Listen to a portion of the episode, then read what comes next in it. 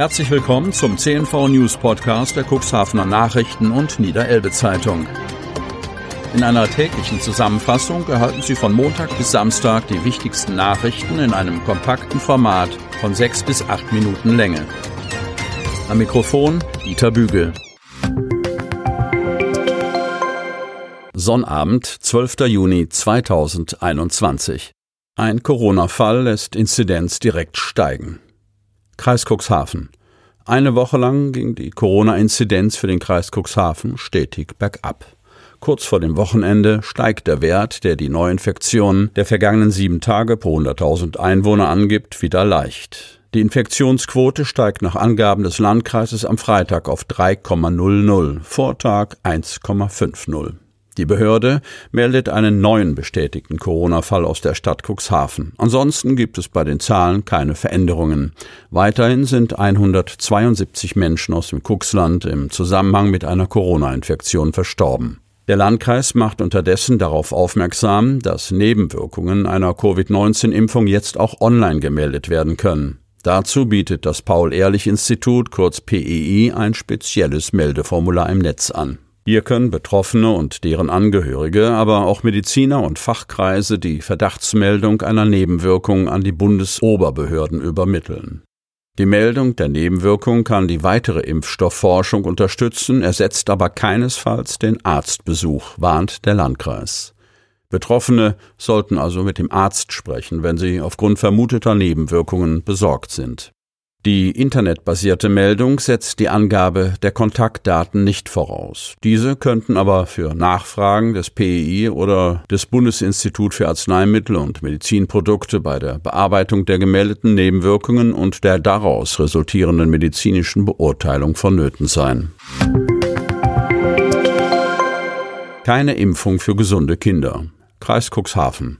Gesunde Kinder werden im Impfzentrum Cuxhaven nicht geimpft. Heranwachsende, die nicht unter Vorerkrankungen leiden, müssen mit ihren Eltern den Weg zum Hausarzt antreten. Das gab der Landkreis am Freitag bekannt und berief sich auf die aktuellen Empfehlungen der Ständigen Impfkommission, kurz STIKO. Demnach werden Kinder und Jugendliche zwischen 12 und 17 Jahren im Impfzentrum geimpft, wenn sie entsprechende Vorerkrankungen haben. Dazu zählen folgende Krankheiten, die ein erhöhtes Risiko für einen schweren Verlauf der Covid-19-Erkrankung bedeuten. Adipositas, angeborene oder erworbene Immundefizienz oder relevante Immunsuppression, angeborene cyanotische Herzfehler, schwere Herzinsuffizienz, schwere pulmonale Hypertonie, chronische Lungenerkrankungen mit einer anhaltenden Einschränkung der Lungenfunktion, chronische Niereninsuffizienz, chronische neurologische oder neuromuskuläre Erkrankungen, maligne Tumorerkrankungen, Trisomie 21, syndromale Erkrankungen mit schwerer Beeinträchtigung sowie Diabetes mellitus Laut Landkreis werde der Einsatz der zugelassenen Impfstoffe bei Kindern und Jugendlichen der Altersgruppe 12 bis 17 ohne Vorerkrankungen derzeit nicht allgemein empfohlen, sei aber grundsätzlich auf individuellen Wunsch der Eltern und unter entsprechender Risikoabwägung möglich. Der ärztliche Leiter des Impfzentrums Dr. Pio Faust betont, dass vor der Impfung eine fundierte ärztliche Aufklärung erfolgen muss. Das Risiko eines schweren Verlaufs ist bei gesunden Kindern sehr gering.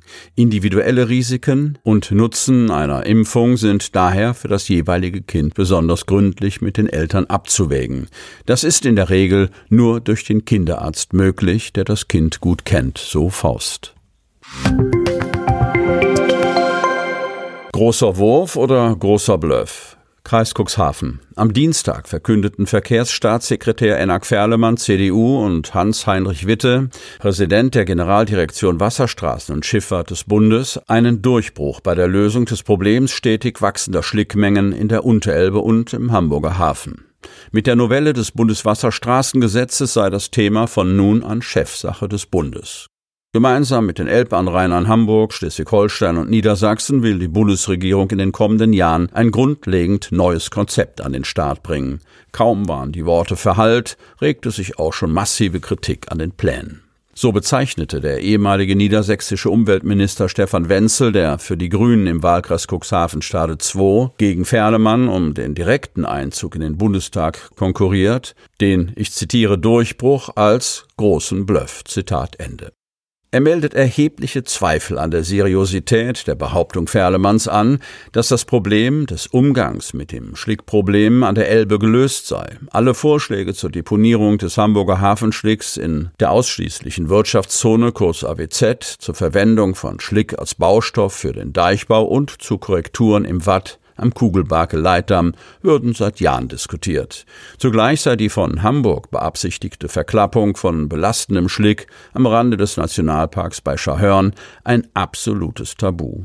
Auch der Bund lehnt diese Pläne kategorisch ab. Niedersachsens Umweltminister Olaf Lies, SPD, begrüßte die klare Haltung des Bundes in dieser Frage. Lies, mit uns ist eine Deponie vor Schahörn für den Hamburger Hafenschlick nicht machbar. Als Nebelkerze ersten Ranges bezeichnete Klaus Schroh, Schifffahrtsexperte des Naturschutzbundes NABU, die vorgestellten Pläne. Diese hätten nichts mit der von Staatssekretär Ferlemann angekündigten intelligenten Lösung des Schlickproblems gemeinsam. Eine umweltfreundliche Lösung werde es nicht geben. Die Elbvertiefer wollten Zeit gewinnen, um die Gegner der Elbvertiefung auf unbestimmte Zeit zu vertrösten, vermutet Schroh. Norbert Welker von der Bund-Kreisgruppe Cuxhaven sieht indessen die Wattwagenfahrten nach Neuwerk vor dem endgültigen aus. Sollten die Vorstellungen über massive Baggereingriffe in das Cuxhavener Watt weiterverfolgt werden. Es sei zu befürchten, dass technische Eingriffe von solcher Tragweite auch die Anerkennung des Titels Weltnaturerbe nach sich ziehen würden. Neuer Krankenhausmanager am Ruder. Otterndorf. Lutz Möller, 48, ist seit zwei Wochen neuer Verwaltungsdirektor des Krankenhauses Landhadeln. Nach dem Ausscheiden der Verwaltungsdirektorin Ulrike Kömpe ist die in Schleswig-Holstein ansässige Hospital Management Group, kurz HMG, ins Boot gekommen. Und für die HMG wurde Lutz Möller ausgewählt, in Otterndorf tätig zu werden. Wir sind hier, um den Standort in nicht einfacher Zeit operativ zu begleiten.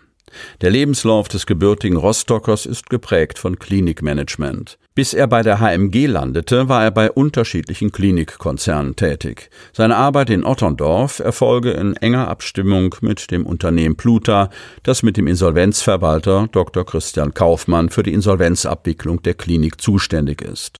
An dem Fahrplan werde unter Hochdruck mit Engagement gearbeitet, sagte er zum laufenden Prozess. Aber auch das operative Tagesgeschäft müsse weiterlaufen, so Möller, und er betont, wir glauben, dass der Standort auf jeden Fall eine Zukunft hat. Die Schärfung des Profils möglicherweise in Richtung Altersmedizin, also Geriatrie, nennt er eine Option zur Zukunftsfähigkeit. Sie möchten noch tiefer in die Themen aus Ihrer Region eintauchen?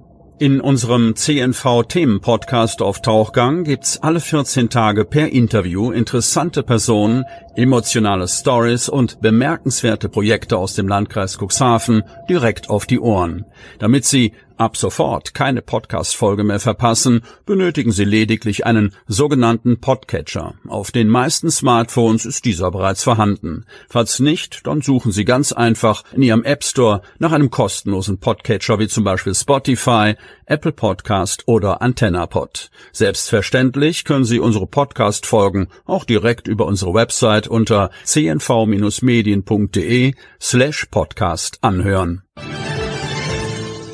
Sie hörten den Podcast der CNV Medien, Redaktionsleitung Ulrich Rode und Christoph Käfer. Produktion Rocket Audio Production.